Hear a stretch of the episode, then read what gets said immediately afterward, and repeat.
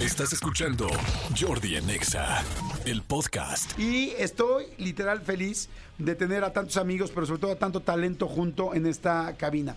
Está mi querida Irene Azuela, por quien pido un caluroso e importante Muy aplauso. días. Está el señor. Irene, ¿cómo estás? Hola, Bien. Jordi, Qué feliz, Qué feliz. bueno, me Hola, encanta, me encanta verte. Está el señor Omar Chaparro, que me da mucho gusto que esté aquí con nosotros. Hace una semana estoy aquí. Amigo, esta ya va a ser tu cabina, amigo. Olvídate los 40 principales, eres ex allá, punto. Exacto. Está Juan Pablo Medina, que me da muchísimo gusto verlo, talentosísimo. Y mi querido Chespi, gran amigo, me da mucho gusto verte. Y mi querido Alfonso Basabe también. Mi querido Alfonso, ¿cómo estás? Bienvenidos, chicos. Y todos ellos vienen con una misión que es sobre las viudas de los jueves, que es una nueva miniserie. Miniserie. A ver, Irene, cuéntanos, por favor, un poquito qué, qué- de qué va. Bueno, primero, ¿qué es sobre las viudas de los jueves? Bueno, la Las viudas de los jueves trata la historia de estas familias muy adineradas, muy privilegiadas, en algún lugar eh, hermosísimo eh, de México llamado Los Altos de las Cascadas, que pasan su vida presumiendo de lo hermoso y perfecto que es su vida, como si fuera una especie de burbuja, todo se ve precioso, luminoso, divino, brillante y de repente la burbuja explota y empieza a salir pus Ay, por todos lados. Empieza a salir pus por todos lados, me encantó. Así Me- es, es un thriller Es un- dramático, ¿Qué? intrigas, misterios, sexo. Se estudió. Sí leí, sí leí. ¿Puedes hacer tú todas Oye. nuestras entrevistas, por favor? Oye, mi querido Chespi, Juan Pablo, cuéntanos de qué, de qué va. Porque sí, yo ya vi el tráiler, me gustó muchísimo, me encantó ver el tono, porque sí es un tono de thriller, un tono además de una familia muy adinerada, pero hay una frase que me encantó, donde dicen, para tener dinero hay que, hay que saber aparentarlo también. Hay otra parte que quiero mencionar de Omar que me encantó, verlo con una pistola en la boca, que es algo que no había visto normalmente. Bueno, en, la. Define. Eso nos Bueno, una pistola en la pantalla. Pero me, me gustó mucho el mood y se ve. Realmente no he tenido la oportunidad de ver, estoy entendiendo que ya están los primeros dos episodios este, en Netflix, pero No, todavía no, primero, ¿no? Ah, ok. No. Ah, ok. Hasta el 14. Hasta el 14, ah, ok, perdón. Entonces, cuéntanos un poquito de qué va. Bueno, lo, lo lindo de esta serie es, obviamente, tener a Irene Azuela, claramente. Eso es lo Más principal. hermoso. Y lo más, lo más caro también. Eh, y bueno, cada capítulo te va contando una historia muy particular de cada familia. Y Ok. justo lo que dice Irene, es esto de que todos aparentan estar muy bien, que tienen la mejor vida, que tienen mucho dinero, y realmente está pasando lo contrario. Dirigida increíble por Alberto, este, Humberto In- Hinojosa. Hinojosa. Los nombres. Betty Hinojosa, fotografiada por Mark Belver, eh, producida por Ra- Rafa Ley. De verdad, de verdad, de verdad, está increíble. No puedes parar de verla. Nosotros la- ya la tuvimos la oportunidad de verla para justo las entrevistas. Claro. Ella hizo más la tarea que yo. Y en las mañanas no me gira el hámster, y hasta en la tarde tampoco, pero bueno. pero uf, no. Este, fue una experiencia muy linda, la verdad, trabajar con, con gente tan talentosa y conocer a Alfonso Basabe. Basabe, no nos vamos bien. a confundir. Es que, es que con- Chespi, Chespi está empeñado en cambiar mi apellido. Y yo que estoy intentando hacerme una carrera en México, pues Claro. claro, al final mi carrera va a ser como Alfonso Wasabi. Claro. Que es- que es lo que digo- Alfonso. Wasabi. Ah. Yo digo que diga que es de Sinaloa y se apellide Wasabe. Claro. Para que hagas carrera. Ah, vente como Miguel Bosé, güey. pues no estaría mal, la verdad. Vente para acá. Oye, está, está interesantísimo este tipo de series. ¿Cuántos capítulos son, mi querido Omar? ¿Cuánto duran? Este, porque luego ahora he visto como una tendencia de las plataformas de hacer series de siete u ocho episodios, que es donde la gente se engancha más. ¿Cuántos son aquí? Es una miniserie de seis episodios. Perfecto. Y creo que duran menos de una hora, ¿no? Yo, yo he visto. 45. Sí, yo he visto nomás los primeros dos y con eso tuve para decir, wow, nos volamos la barda. Como dices, Beto Hinojosa es el director de, de la serie Luis Miguel Sí. y este es su, su proyecto más importante. Eh, jugamos, improvisamos, gozamos, estamos muy orgullosos del proyecto y no se pueden perder las escenas de cama de Chespi con Irene Azuela. Sí, sí hay, sí- sí hay escenas de cama. ¿Son pareja o no son Hay escenas hasta de cancha de frontón. ¿Sí El son que pareja más- o no, Irene? Ellos dos son pareja. No, No. nosotros dos somos pareja. Y lo hice el para, señor lo hice para Chaparro y yo. confundir, para intrigar.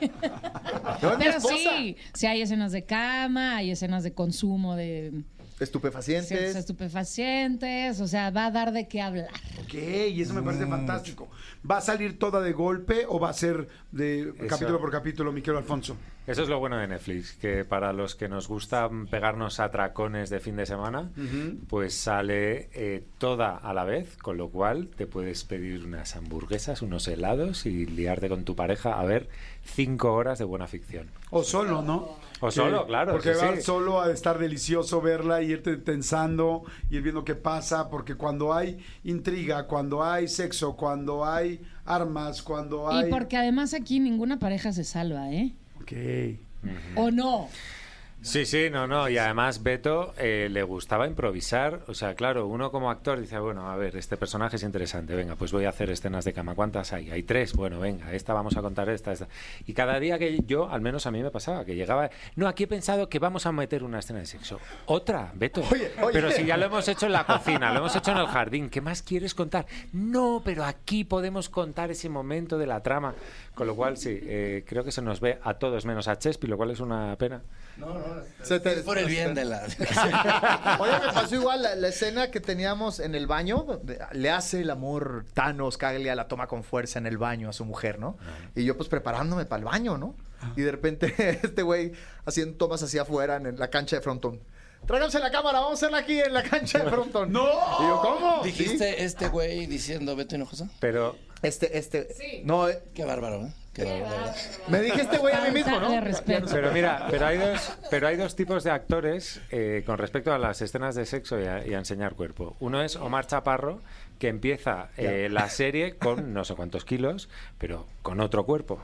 El cabrón se puso la pila con el gimnasio, no sé qué mierdas ¿Cuál haría gimnasio en el esos- cuarto, güey? Esos meses, pero a- la última escena de los últimos días era, pero cabrón, eres otro, este cuerpo que te has puesto. Y luego está Alfonso Basabe, que llega con un cuerpo estupendo de España, se pone a comer tacos enchiladas y cuatro meses después pesa seis kilos más cuando llegan las escenas de desnudo de, bueno, sí, soy sí, otro. se va a confundir. Netflix, Netflix me va a despedir. De este güey. No o sea, es que es puedo creerlo. Güey, ni yo me puse mamado, ni tú te pusiste tan gordo. pero eso es cierto, Omar, te lo veo mucho que lo haces. Ahorita te lo dije también cuando entraste, que estás súper delgado. Digo, no, no sé si además súper mamey. ¿Cómo le haces? Porque te he visto muchas veces que haces eso. ¿Qué haces cuando tienes que marcarte tan rápido? Pues me, me ayuda, por ejemplo, cuando estoy trabajando, que son jornadas de a veces de 15, 16 horas, y estoy ocupado, pues no como. Es más fácil. También. Y hago, y hago, hago Muy, ejercicio muy la sano también. Y haces ejercicio. Omar, gente. se Antes- te está Muy olvidando decir que te maquillaban los cuadritos de la panza. No, ma- más falta que que me depile los glúteos. No, eso no. Eso no. Pero haces ejercicio en el set. No, no, no. En la mañana, en el, en el, de en el cuarto, hago una, un sistema que se llama Tabata, que son pues, es- ciclos más cortos, ¿no? Ajá. Pero explosivos. Ah, sí, Eso perfecto. me- Yo te empecé a hacer tabata también, pero evidentemente yo no tengo una película. Entonces, yo lo hago un día sí, cuatro días no. Cuatro días no. Oye, Irene, has estado, es que todos han estado en muchos proyectos, pero no conozco tanto a Alfonso, pero todos han estado en muchos, muchos proyectos, pero especialmente de cine, este, pues mi querido Chespi, Juan Pablo y, y- y- e Irene, los he visto en muchísimos, en muchísimos, pues, series, películas. ¿Qué, qué tiene esta, esta serie? ¿Qué tiene Las Viudas de los Jueves? Eh, tú que tienes tanta experiencia, porque siento que cada, cada proyecto tiene cosas diferentes. ¿Qué es lo que va a ver la gente? ¿Qué es lo que va a sentir? ¿Qué sentiste tú al ver estos primeros dos episodios? Bueno, empezando siempre por la producción que está exquisita y siempre muy cuidada. A mí me parece que es una historia muy explosiva desde la novela. Esta serie está adaptada de, de- de una novela del mismo nombre, de Claudia Piñeiro, que sucede en Argentina. Y bueno, acá lo estamos adaptando. Eh, lo que sucede en Argentina es que el contexto social es que, que económicamente el país está cayendo a pedazos. Entonces, lo que necesitábamos para traer esa, esa situación a México hacía que los personajes, sobre todo los hombres, fueran pues de una, de una frivolidad y de un egoísmo eh, que son muy asquerosos y muy interesantes de ver, ¿no? O sea, eso hace que los personajes de pronto cobren una dimensión así muy... Esa es la historia que ella se quiere contar de nosotros y no es así. ¿Asqueroso? No es así. ¿Asqueroso? Me dijiste a Tano, a tu marido asqueroso. Discutamos. Eso no parecía. en el Discutamos, plano secuencia de la cama, cuando hiciste el pelo hacia. En el vidrio que te. Ok. ok, así lo vas a tomar. Estás dolido. Ok. Dolido, Estás dolido. estás- Yo creo que yo creo que siempre el tono en el que está contada esta historia es un tono muy exquisito que normalmente pues no se ve en, en- en muchas de las series, sobre todo aquí en México. Pero a mí lo que me parece interesante es ver cómo estos personajes que está- que insisten en decirle al mundo que son perfectos, se van deshaciendo. y, y- y creo que eso siempre es interesante de ver, o sea, como ver pues, la pus que traemos los seres humanos. Eh, Exactamente lo que acabas de decir, me, me encantó y me atrapó de la serie porque yo siento que, eh, digo, siempre un thriller es fantástico, siempre ver suspenso, ver cómo empieza un personaje y esa curva de repente, en qué se convirtió esta persona o esta imagen que teníamos originalmente. Pero creo que en muchos países, y uno de ellos México, nos encanta ver lo que, lo que los ricos, que todos creemos que su vida es perfecta, realmente lo que está pasando por dentro. Porque Juan Pablo dijo algo al principio, dijo, pues algo que sucede y que sucede muy constante y es real. En la vida real muchísima, la mayoría de la gente no, evidentemente no está esperando, ni es rica, ni es de estos millonarios que estamos viendo. Entonces no lo somos. Entonces de repente tú ves una familia que parece todo perfecto y no sabes cuánta mierda hay adentro, pero real. O sea, no, solo, no es porque lo veas en la serie. Voy a dar ejemplos, ¿no? Por ejemplo, nosotros los nobles era, por eso la gente adoraba ver, ver, ver, este a Luis Gerardo Salas en el pecero, ¿no? Méndez. O, perdón, Méndez, este, verlo en el pecero, porque decías, ah, qué chingón ver a una persona rica rompiéndose la cara todos los días. ¿No? Y verlo sufrir y viendo las cosas. Eh, podemos ver, por ejemplo, Monarca, ¿no? Donde Sí. Monarca también que tiene un tono, eh, que fue una excelente serie, y, y- y no sé si estén en la misma línea o en el mismo género. Eh, bueno, ahí hay más negocios así, pero bueno, eh, Monarca decías, ver a la gente que son los apoderados del, del mezcal, o bueno, del tequila en este caso, y de repente decir, ¿qué problemas tienen? ¿Se quieren Ah, suicidar? Exactamente, ah, porque eso es la verdad. Sí, es la pero vida. No, pero no lo dejan ver porque siempre lo están cubriendo. Por ejemplo, todo esto empezó con eh, Los ricos también lloran. Que estoy hablando de una telenovela de hace 40 años que en México fue una locura, porque es, porque es obvio. Entonces, si eso le mete suspenso, sexo y unos excelentes actores como ustedes, entonces vale mucho la pena verlo. ¿Va por ahí, Juan Pablo? Sí, que- querías, te vi, te vi. Algo. No, no, es que Al- quiere, quiere. No, no, que es. Y que es interesante, yo creo, en las viudas, que además, obviamente, los, los ricos y los privilegiados hacen todo lo posible por protegerse, y eso lo vemos mm, todos en nuestras vidas, como la gente de poder se protegen unos a los otros y hacen que se perpetúe el privilegio. Pero es curioso cómo luego tienen muy poquita capacidad para superar dificultades. Claro. O sea, la gente no privilegiada cada día se levanta y tienen unas vidas de mierda y no les queda otra que cada día superar mil obstáculos. Los ricos, de repente, oh, mi empresa se ha arruinado. Y donde Y se le cae el mundo. Y se le Sí, cae el mundo. total. Y se le cae el mundo y entonces pues engaño a mi mujer y me voy metiendo lo que sea en una espiral de, de mentiras y de trampas que al final me llevan al desastre. Cuando eso la gente normal pues supera mm, las eh, quiebras que haga falta para sobrevivir. Y el rico ya... Pero claro, es de cuántas, cuántas oportunidades tiene el rico para, para fracasar. Tiene muchas. Porque oye, esto me va mal, pues monto otra cosa o llama a papá y que me haga un préstamo. Pero no, lo interesante de estos personajes es que se vienen abajo. La fragilidad del ser Pero cabrón, pero cúrratelo como todo el mundo. Hay una escena donde están en Cúrratelo, un- acuérdate, puedes decir trabajar. Trabájatelo. Bueno, Ah. también está bien que, que aprendáis un poquito. Hay de una escena nuestro. donde están en un funeral y llega un, el mismo mensaje, me imagino, a cuatro personas, que me imagino que son las viudas, no lo sé. Pero, y dices, ¿qué está pasando? Y es cierto eso, ¿no? Como que la gente del día a día encuentra cómo resolver problemas, pero la gente que tiene tanto eh, no sabe cómo resolver un problema y hay problemas mucho más serios que el dinero. Y me imagino que es lo que vamos, que es lo que vamos a ver aquí. Yo tengo, yo tengo un amigo que tuvo una vida no privilegiada, sino lo que le sigue. Él no sabía lo que era viajar en un avión comercial, nunca supo. La primera vez que subió a un avión comercial ya muy grande, no sabía cómo sentarse, dónde hacer, qué hacer, porque nunca había viajado en un avión que no fuera privado. Y él, por ejemplo, me decía de amigos, me decía, yo toda la vida mi familia me hizo sentir que soy un inútil, porque nunca supe hacer nada, nunca pude demostrarle ni a mi familia ni a nadie que yo era capaz de hacer algo, porque yo siempre tuve la vida resuelta desde que era un bebé. Y, y es muy fuerte eso, ¿no? Entonces, me imagino ibas a decir, Juan Pablo. No, no, no, estoy totalmente de acuerdo contigo. Sí, que es, es fuerte. y entonces, eh, yo creo que es un poco lo que hay en este en, esta serie, ¿no? Este, mi querido Marcito. Sí, totalmente. Y, y- otra cosa son los contrastes, ¿no? Porque sí vemos la vida de estas personas millonarias, pero vemos el, el- contraste y vemos eh, un poco el, el- el clasismo y el racismo. Pero yo creo que lo más bonito es que vemos eh, a profundidad las heridas de todos los seres humanos, sin importar la clase social, el poder quitarnos las capas y ver eh, que todos tenemos razones para estar destruidos por alguna razón en algún momento de nuestra vida y, y creo que va a generar mucha empatía y polémica también por la forma y la narrativa que tiene la serie porque también eh, no es una serie lineal, o sea, va y viene, regresa, entonces la intriga se pone más, más violenta, más bonita. Oye, amigo, y a mí cada vez me da más gusto, eh, pues porque digo, es muy difícil hacer comedia, muy complicado. Pero también sé lo importante que es para ti estar en, eh, eh, pues en este tipo de trabajos y verte tan en otro papel, porque es difícil quitarse pues el asunto de la comedia. Y, y- y, bueno, lo has, lo has ido haciendo ya los últimos años y verte ahorita, ¿este es un papel completamente serio? Sí, es, es definitivamente es un regalo para, para mí.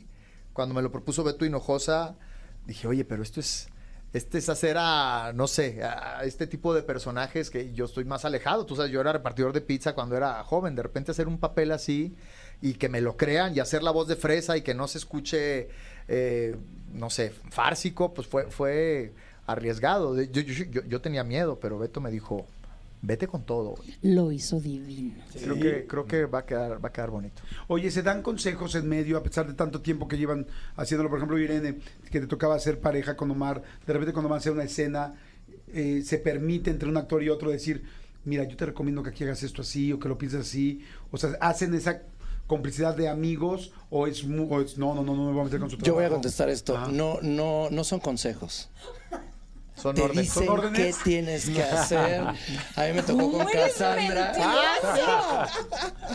No, la verdad es que tuvimos el privilegio de trabajar con, con grandes actrices y actores y pues tenemos, nosotros llegábamos y estábamos en el mismo hotel y todo el tiempo hablamos desde antes con el director y entre nosotros y se armó una dinámica de, de entender bien dónde estábamos y compartir y trabajar y cuestionarse más, porque como decían, fue un regalazo para todos. Estamos en un, en un medio donde realmente estamos esperando que lleguen personajes así a nosotros. Entonces cuando te invita Beto Hinojosa junto con Wu Films, que es Rafa Ley, y Netflix claramente, pues de entrada dices que sí. Y cuando te enteras que viene de este libro y, te empiezas a informar más, es como, qué delicia. Y conoces a Omar que llega y está, empieza a cantar, y empieza no sé qué. Y cuando estamos trabajando y vimos lo que hizo fue impresionante. De verdad estábamos muy contentos con el trabajo de todos, conocer a Alfonso. Pablo Cruz, que también estábamos platicando que le costaba mucho trabajo quitarse la, la ropa. Y entonces... Pero pues no le, yo no vi que le costara, güey. Hasta le hacía así. Cadenas. dicen, me parece que estaría bueno que saliera sin camisa. Y el güey ya estaba encuadrado, así que. Ah, sí, yo pensé que lo hacía de broma. No, fue muy, muy lindo. Todo el mundo se entregó al máximo. Fue, fue la energía que, que se logró en ese lugar. Fue espectacular. Fantástico, pues bueno, pues entonces no se pierdan las viudas de los jueves. 14, este 14. Es 14 eh, de septiembre. Septiembre. Se estrena en Netflix. Eh, nada más pues, para invitar a toda la gente, mi querida Irene. Pues eh, no se pierdan las vidas de los jueves, 14 de septiembre. pusiste la voz más. Netflix. Ah, No sé, ¿qué más digo yo? Pues nada, entonces que no se la pierdan. Sale a, a partir del 14 de septiembre, solamente en Netflix, porque luego mucha gente no sabe dónde puede encontrarla.